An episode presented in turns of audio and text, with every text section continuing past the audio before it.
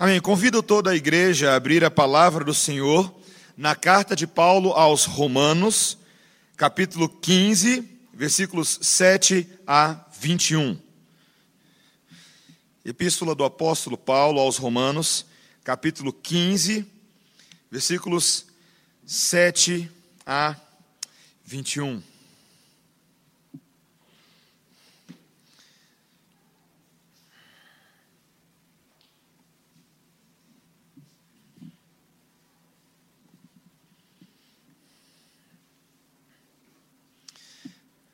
Palavra do Senhor para nós nos estimula, nos instrui, nos corrige, nos repreende, nos exorta, nos admoesta, nos encoraja nessa manhã com os seguintes versículos. Portanto, acolhei-vos uns aos outros, como também Cristo nos acolheu para a glória de Deus.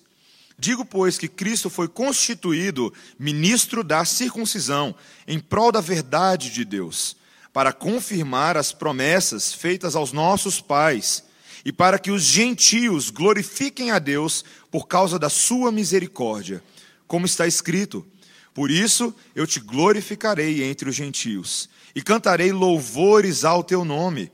E também diz: Alegrai-vos, ó gentios, com o seu povo. E ainda, louvai ao Senhor, vós todos os gentios, e todos os povos o louvem. Também Isaías diz: haverá a raiz de Jessé, aquele que se levanta para governar os gentios. Nele os gentios esperarão. E o Deus da esperança vos encha de todo gozo e paz no vosso crer, para que sejais ricos de esperança no poder do Espírito Santo. E certo estou, meus irmãos, sim, eu mesmo, a vosso respeito, de que estáis possuídos de bondade, cheios de todo conhecimento, aptos para vos admoestardes uns aos outros. Entretanto, vos escrevi em parte mais ousadamente, como para vos trazer isso de novo à memória, por causa da graça que me foi outorgada por Deus, para que eu seja ministro de Cristo Jesus entre os gentios, no sagrado encargo de anunciar o evangelho de Deus, de modo que a oferta deles seja aceitável, uma vez santificada pelo Espírito Santo. Tenho, pois, motivo de gloriar-me em Cristo Jesus nas coisas concernentes a Deus.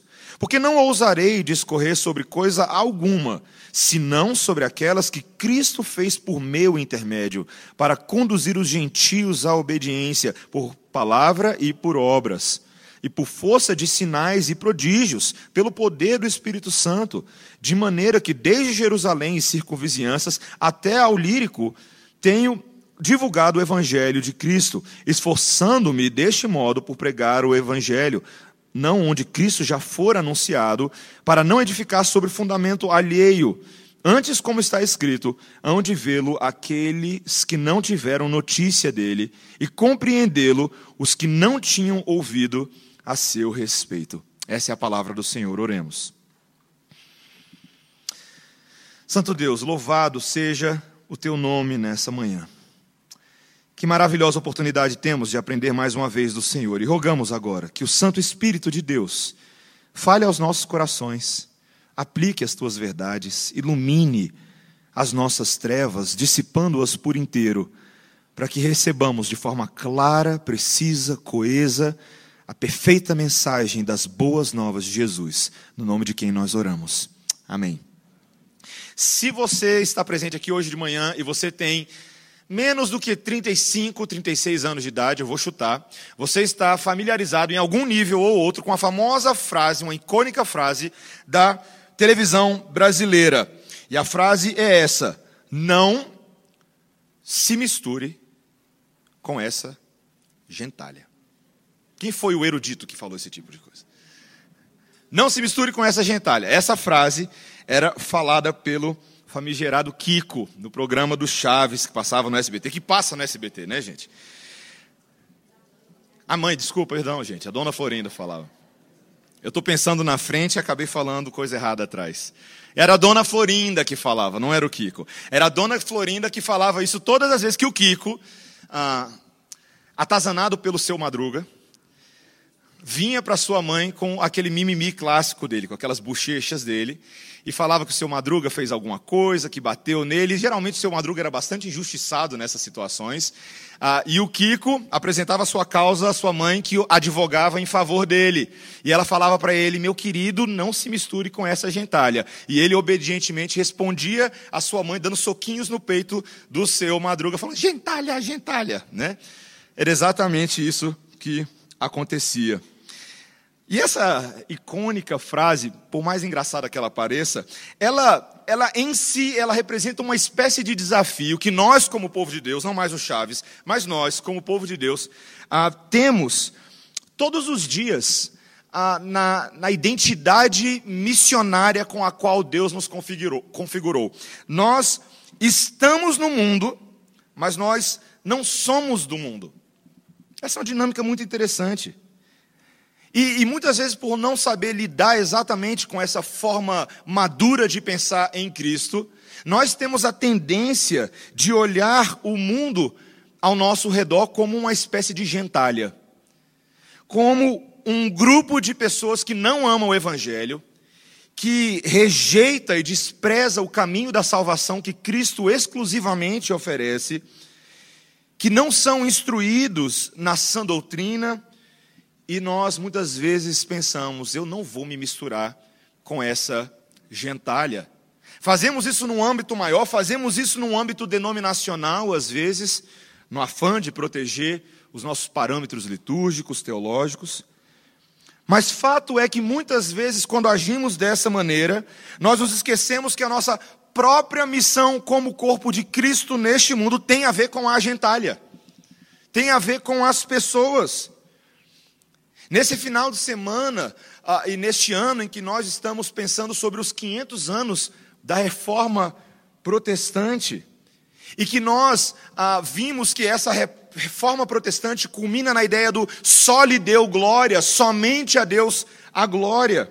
Eu e você precisamos nos lembrar que a maneira, ou pelo menos uma das principais maneiras como Deus é glorificado neste mundo, é através daquilo que chamamos de missio dei, a missão de Deus, de alcançar gentios para a glória do seu próprio nome.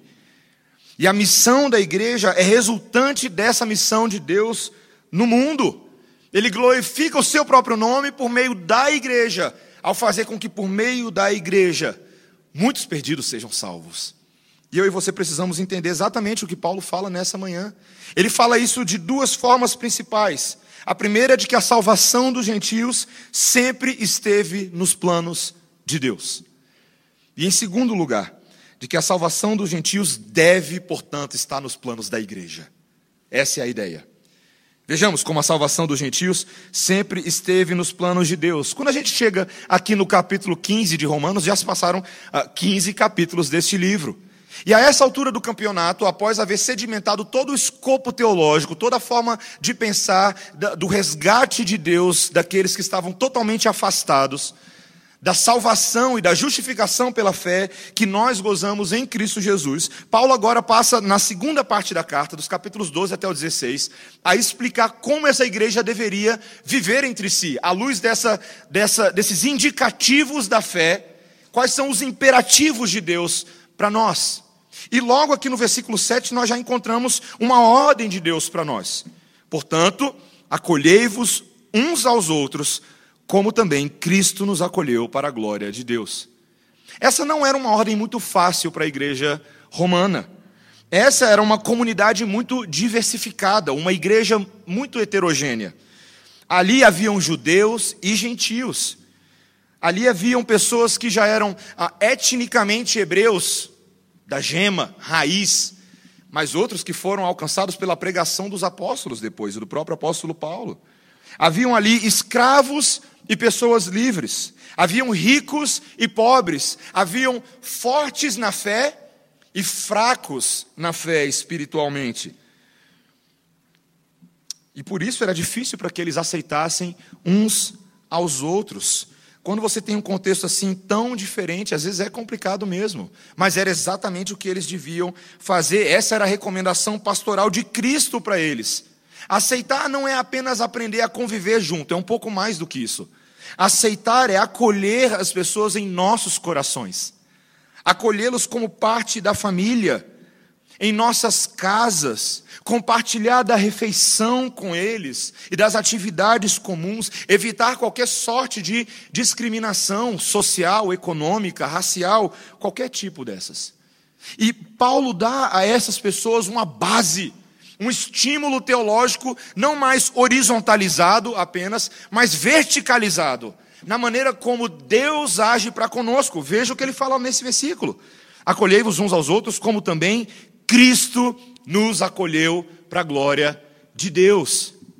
A motivação para nós agirmos dessa maneira nasce no fato de que Cristo, o próprio Deus, vem à terra e age assim, nos reconciliando com Deus, nos acolhendo no seio da família celestial. Essa é a forma de Cristo de fazer as coisas. Veja que Paulo diz que a identidade de Cristo na terra estava amarrada a essa missão essa era a tarefa, a responsabilidade que ele tinha. Paulo fala no versículo 16, digo pois, perdão, versículo 8. Digo pois que Cristo foi constituído ministro da circuncisão em prol da verdade de Deus. Ou seja, ele foi constituído ah, como ministro da circuncisão. Num primeiro momento, nós precisamos entender que Cristo é um judeu que nasce entre os judeus, os israelitas étnicos, e ali ele é um ministro da circuncisão. Os atos celebrados por ele, as ações, as palavras, os pensamentos, têm a ver com este povo da circuncisão, o povo de Israel, o povo que tinha essa marca. E Paulo agora traz um aspecto espiritual para ela. A circuncisão não é meramente algo que vocês têm na pele de vocês, um, uma demarcação étnica, mas, sobretudo, uma realidade espiritual. Cristo é aquele que circuncida corações. Ele é ministro em prol da verdade de Deus, ele veio como profeta para falar daquilo que é a verdade a respeito dessa realidade cerimonial da vida de Israel. Ele veio para cumprir todas as coisas. A primeira grande coisa que Paulo fala é que ele veio para confirmar as promessas feitas aos nossos pais. Se você fosse judeu naquele dia e você nascesse numa casa de judeu, desde pequenininho, você ouviria uma série de histórias sobre a vida de Israel, assim como acontece com as nossas crianças. Né? A gente ouve histórias sobre a arca de Noé, a gente ouve histórias sobre Abraão, sobre Moisés, sobre José. Mas o judeu compreendia muito bem que não eram meramente narrativas, historinhas felizes, mas nessas histórias haviam promessas sobre como Deus cuidaria do seu povo, se relacionaria com o seu povo, mas particularmente salvaria o seu povo. Quando Deus alcança Abraão, quando ele era ainda um pagão, um gentil, um adorador de deuses idólatras, de ídolos falsos, Abraão recebe da parte do Senhor uma promessa, uma promessa um tanto inusitada, de que ele seria levado para uma terra prometida, de que através dele todas as famílias da terra seriam abençoadas. E essas promessas passam a acompanhar toda a história do povo de Deus na relação pactual de Deus com o seu povo. E o que é interessante dessa história é que nela os gentios sempre estiveram contemplados. As promessas de Deus para Abraão nunca foram apenas para aqueles que já nasciam bonitinhos, cheirosinhos entre os judeus. Mas esse povo ia crescendo à medida que a mensagem da salvação de Deus e da glória de Deus ia se espalhando sobre a terra através de Israel. Todos os gentios que Deus gostaria de salvar viriam a glorificar a Deus por meio desse ministério do passado. Veja que Paulo, agora no versículo 9, fala que exatamente esse propósito para o qual as promessas de Deus apontam. Versículo 9: para que os gentios glorifiquem a Deus por causa da sua misericórdia. E ele passa a nos trazer quatro citações a primeira de 2 Samuel 22, 50. Por isso eu te glorificarei entre os gentios e cantarei louvores ao teu nome. Essa citação surge numa ocasião em que Davi estava cantando um cântico após haver vencido uma batalha contra um segundo gigante. Ninguém lembra disso. Ninguém lembra disso. Todo mundo acha que o único gigante que Davi enfrentou foi Golias. Mas ele enfrentou um outro gigante ah, que fazia parte dos filisteus. E lá em 2 Samuel 22 fala que Davi quase perdeu para esse gigante. Ele estava cansado, fatigado, e os homens do seu exército tiveram que vir em a, a, auxílio a ele para que ele vencesse essa batalha. E não foi somente aquele gigante, haviam vários outros, mas eles foram derrotando cada um dos, dos gigantes dos filisteus. E aí Davi canta um cântico de vitória de que Deus estava agora vencendo sobre os seus inimigos, mas a maneira como Deus vence sobre os inimigos é proclamando vitória dos lábios do povo de Deus. Eu te glorificarei entre os gentios e cantarei louvores ao teu nome, é o que nós vemos aqui. A segunda citação é de Deuteronômio 32, 43, quando no versículo 10 e também diz: Alegrai-vos, ó gentios, com o seu povo. Foi Moisés que falou isso também, num cântico, um cântico de Moisés, lá em Deuteronômio 32. E naquele cântico, o povo de Deus ah, não estava mandando muito bem. O povo de Deus estava pecando contra o Senhor, e Moisés canta um cântico para proclamar que, mesmo que o povo fosse desobediente, a aliança de Deus iria prevalecer. Era uma aliança não somente para aquele povo, mas também para os gentios. Os gentios também se alegrariam com o povo de Deus. A terceira citação, Salmo 117, versículo 1, versículo 11, e ainda, louvai ao Senhor vós todos os gentios e todos os povos o louvem. Um salmo com apenas dois versículos. O segundo versículo diz, porque a misericórdia do Senhor se manifestou, a sua fidelidade alcançou todos os povos. Um salmo de louvor a Deus. E a última citação de Isaías 11, versículo 1, também Isaías diz: haverá a raiz de Jessé, aquele que se levanta para governar os gentios. Nele os gentios esperarão. Como é que a alegria e o louvor de Deus alcançariam os gentios? A raiz de Jessé, o filho de Davi, o filho do filho de Jessé. Este seria motivo de alegria, o renovo. Ele seria a expressão máxima da glória de Deus entre os homens. E há 700 anos antes deste texto de Romanos ser escrito, Isaías já falava sobre o Messias que viria, o Cristo da circuncisão. Você consegue perceber a quantidade de citações do Antigo Testamento? Poucos são os textos no Novo Testamento, pouquíssimos, que você vai encontrar numa perícope tão curta, tantas citações do Antigo Testamento para nos confirmar uma realidade. É como se Deus estivesse falando para mim e para você. Sabe aquele Antigo Testamento que você lê de vez em quando? Bem de vez em quando. Pois é. Ele inteirinho fala sobre a salvação dos gentios. Ele todo. Você percebeu? Na lei, nos profetas, nos salmos, tudo. A mensagem de Deus para alcançar os gentios não é um plano B que aparece só no Novo Testamento, como se Jesus tivesse criado uma moda para provocar os judeus. Não. A mensagem vinha lá de trás. Esse sempre foi o plano de Deus. E os judeus precisavam ouvir isso. Eles olhavam para aquela igreja misturada e às vezes achavam que a fé verdadeira deles havia sido contaminada. Que esses gentios aqui entraram sem querer porque Cristo aí inventou de trazer esse povo para dentro, demos azar.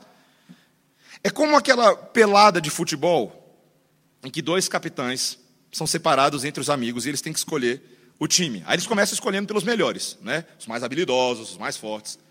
Aí eles vão chamando. Aí vai sobrando os pebinha, né? Aí sobra aquele último, aquele gentil perna de pau, que ninguém quer jogar bola com ele, mas como tem que completar time, o capitão vem, vem, filho. Se tem tu, vai tu mesmo, não é? Mas, meus irmãos, quando nós olhamos para a forma como a Bíblia descreve a salvação dos gentios, a história é bem diferente. Antes mesmo de sair de casa para o jogo, Deus já estava pensando em escolher os piores para o seu time. Os piores de todos. Ele já tinha eles em mente. Ele já havia designado. E Paulo reconhece essa realidade quando ele cita Oséias 2:23 em Romanos 9:25, quando ele fala: "Chamarei meu povo aquele que não era meu povo. Chamarei de amada aquela que não era amada. E no lugar em que se lhes disse, vós não sois meu povo, ali mesmo serão chamados filhos do Deus vivo. Que promessa maravilhosa. Eu e você não deveríamos estranhar que a igreja seja repleta de gente que não tem esse jeitão de crente original que não nasceu presbiteriano. Eu estava conversando com um grupo ontem na lenha, eu percebi que do grupinho que nós estávamos conversando ali, de uns nove, dez pessoas, eu era o único que havia nascido numa igreja presbiteriana. Todo mundo havia vindo de outros contextos. E eu não deveria estranhar isso nenhum de nós. Porque esse é o jeito de Deus de fazer as coisas. Deus não salva ninguém só porque alguém nasceu presbiteriano. Deus não está condicionado à igreja presbiteriana para salvar pessoas. Ele salva pessoas de todos os lugares quando Ele quer. Essa é a nossa esperança. Nós devemos aprender assim a aceitar e visualizar e conviver com uma igreja misturada. Veja que o versículo 13 encapsula tudo isso quando ele fala: E o Deus da esperança vos encha de todo gozo e paz no vosso crer, para que sejais ricos de esperança no poder do Espírito Santo. Nós devemos ser cheios de esperança de que Deus continuará fazendo por outros exatamente o que ele fez por nós. Nós éramos gentios aos olhos de Deus. Eu e você não nascemos santos e puros. E assim como ele nos trouxe por misericórdia e graça, ele continua trazendo outras pessoas. Você entende isso? Essa é a forma de Deus de agir. E é assim que Paulo justifica a segunda parte do seu texto. Essa é a ponte, o nosso segundo ponto. A salvação dos gentios não deve estar apenas nos planos eternos de Deus, mas também nos planos atuais da igreja. Veja que a partir aqui do versículo 14, Paulo passa agora a explicar o motivo pelo qual ele estava escrevendo a igreja de Roma dessa forma, com esse tom admoestativo e exortativo, como ele fala aqui no versículo 15, quando ele diz, escrevendo mais ousadamente. Qual que é o motivo para isso? Ele fala aí logo no versículo 15: por causa da graça que me foi outorgada em Jesus. Que graça é essa? Do que, que ele está falando? Versículo 16, logo após. Para que eu seja ministro de Cristo Jesus entre os gentios, no sagrado encargo de anunciar o Evangelho de Deus, de modo que a oferta deles seja aceitável, uma vez santificada pelo Espírito Santo.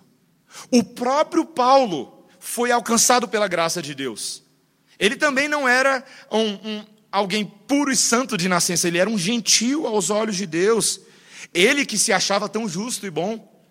Ele que foi perseguidor da igreja, que se achava parte do povo de Deus, mas que estava de fato separado do povo, pois ele não aceitava o Cristo das promessas. Ele não aceitava que aquele Cristo dos cristãos era o cumprimento das promessas feitas aos judeus, mas ele mesmo foi alcançado pela graça irresistível e, diga-se passagem, um tanto quanto avassaladora de Deus no caminho para Damasco. Quando ele é derrubado ali, ele ouve da parte do próprio Cristo ressurreto nas alturas a voz que pergunta por que, que ele o perseguia. Paulo ouve essa voz. E aquele que antes era perseguidor da igreja, agora se torna ministro da igreja. É para pensar nesse tipo de coisa? Como Deus é irônico? Como é que Deus faz uma coisa dessa? Ordenação pastoral assim, ó. Esse que era terrorista, um homem implacável, cruel, que arrastava homens e mulheres para fora das suas casas para lançá-los no cativeiro. Este agora se torna apóstolo, enviado da parte de Deus para fazer o oposto do que ele fazia antes. A fé que antes ele tentava destruir, agora ele constrói essa fé. Meus irmãos, que graça maluca de Deus é essa? Que graça impressionante.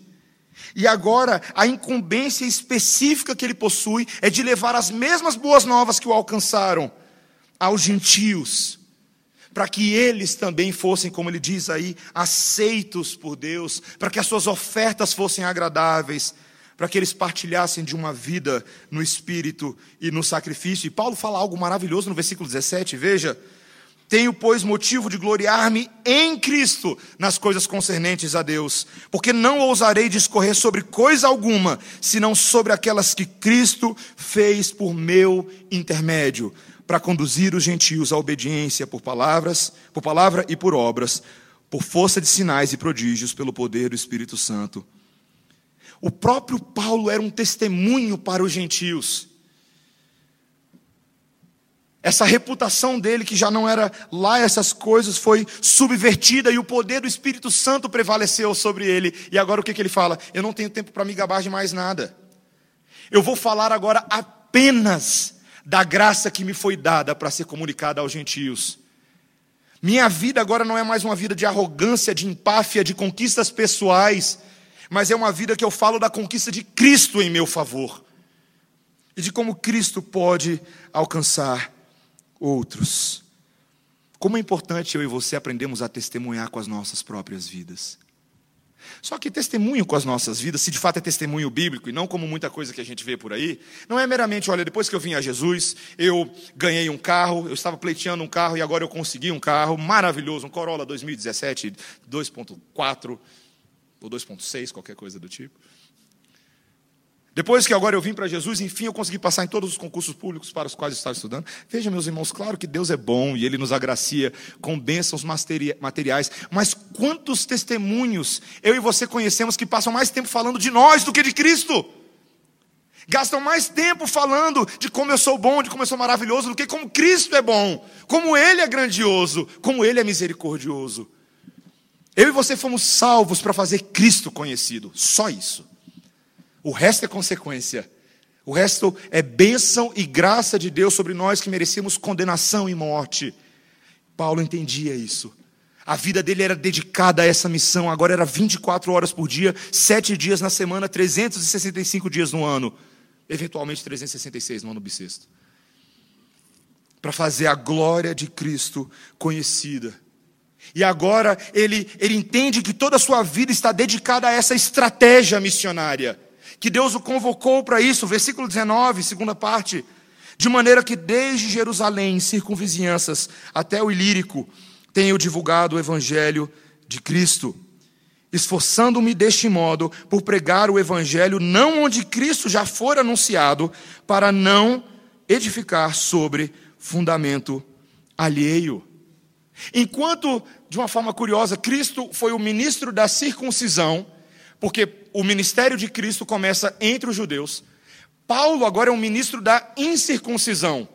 Ele está mais focadamente direcionado a falar àqueles que ainda não conhecem a Cristo. Pregar em lugares onde não há igreja, onde o evangelho ainda não havia sido pregado. Em outras palavras, Paulo foi um dos primeiros missionários enviados aos povos não alcançados. Isso é impressionante. Isso é maravilhoso. Talvez você ache que isso é uma estratégia da missiologia moderna, mas não é verdade. Desde o princípio do mundo existem povos não alcançados. Talvez você não saiba, mas hoje mesmo ainda há dois mil povos no mundo sem o conhecimento do Evangelho. Cerca de três mil línguas sem um único verso bíblico em seu idioma e aproximadamente 2,5 bilhões de pessoas que não conhecem o Senhor Jesus. Alguns desses nunca nem ouviram falar.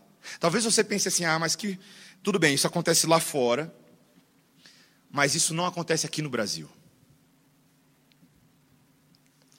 O Brasil está cheio de povos não alcançados. Cheio de povos não alcançados aqui dentro. Alguns sequer falam português. Entre os indígenas existem aproximadamente 117 etnias ainda sem presença missionária e sem o conhecimento do Evangelho.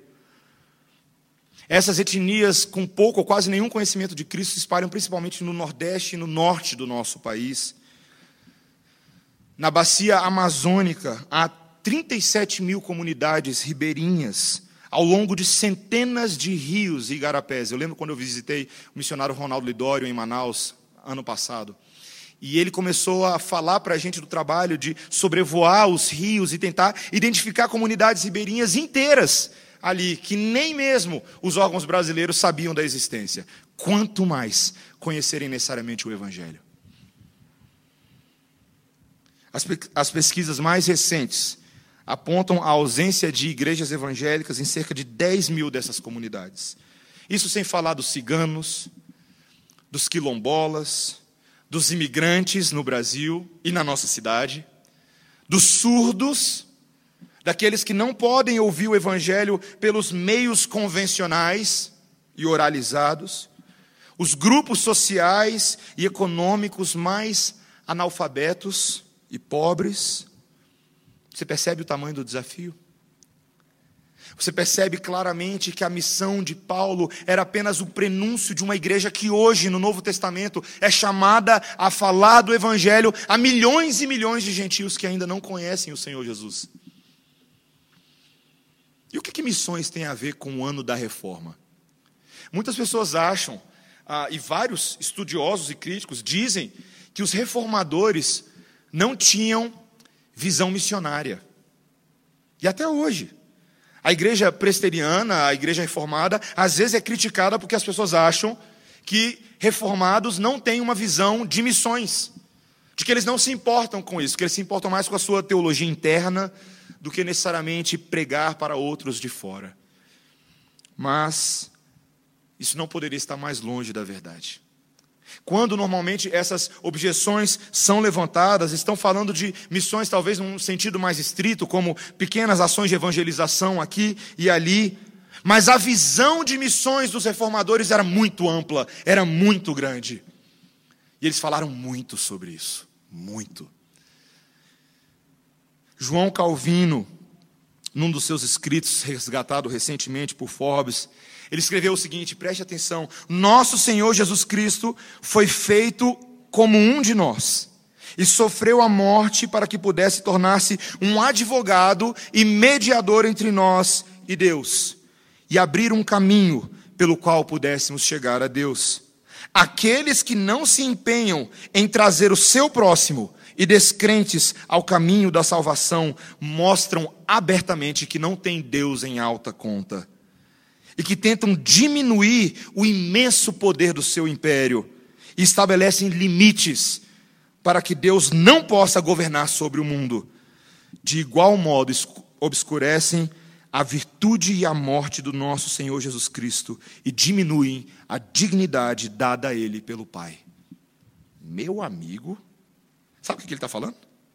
Que quando eu e você não pregamos o Evangelho, nós estamos pecando contra Deus achando que nós temos o direito de apagar a luz do Evangelho, quando nós não temos esse direito.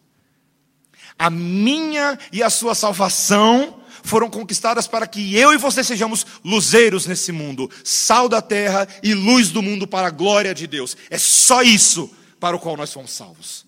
Só isso. Para fazer o nome de Jesus conhecido. Calvino entendia que os cristãos têm a grande responsabilidade de espalhar as boas novas do Evangelho. Ele escreveu mais o seguinte: porque é a nossa obrigação proclamar a bondade de Deus para todas as nações. A obra não pode ser escondida em um canto, mas proclamada em todos os lugares. Deus poderia ter escolhido outros meios, no entanto, ele escolheu empregar a ação de homens para a pregação do Evangelho. Na Genebra de Calvino, o ministério, o departamento de evangelização da igreja deles lá era uma coisa de doido. Eles pregavam para todo mundo. Refugiados que chegavam, outros povos que chegavam, todos recebiam o evangelho. E não é à toa que a taxa de conversão em Genebra é inigualável em toda a história da cristandade. Quanto mais você prega o evangelho, mais pessoas receberão o evangelho. É assim que funciona. Essa é a forma de Deus. Ele traz os seus eleitos por meio da pregação. Pode não ser no seu tempo ou do nosso jeito, mas a palavra do Senhor que vai nunca volta vazia. Ela sempre produz os resultados para os quais ela foi apontada. Sempre, sempre, sempre. Seja a salvação dos eleitos e às vezes a condenação daqueles que rejeitam o Evangelho. A mim e a você não compete favoritismo e preferências de grupos sociais, nos envolvermos com aqueles apenas que se parecem conosco. Não. Nós somos chamados a pregar aos gentios, passar tempo com aqueles que são diferentes, aqueles que não conhecem o Evangelho da graça. Será que você faz isso na própria igreja, quando você reconhece esse tipo de gente ao seu redor? Será que você anuncia Cristo a eles com palavras e ações que reforçam essas palavras? Lá na UNB, quando você está lá, eu lembro, eu estudei na UNB, parecia que eu estava num antro do inferno muitas vezes. Minha tendência era se esconder, e hoje eu olho para trás e falo: quantas vezes eu me escondi quando eu não deveria ter me escondido? Quando eu deveria ter ido em direção àqueles malucos sem roupa, sem achando que a vida estava certinha do jeito deles. Porque Cristo alcança toda sorte de gente. Toda sorte de gente. As palavras do Senhor Jesus Cristo para a gente são muito diferentes das palavras de Dona Florinda. Cristo, na palavra de Deus, hoje vira para mim e para você e fala: se misture com essa gentalha. Se misture.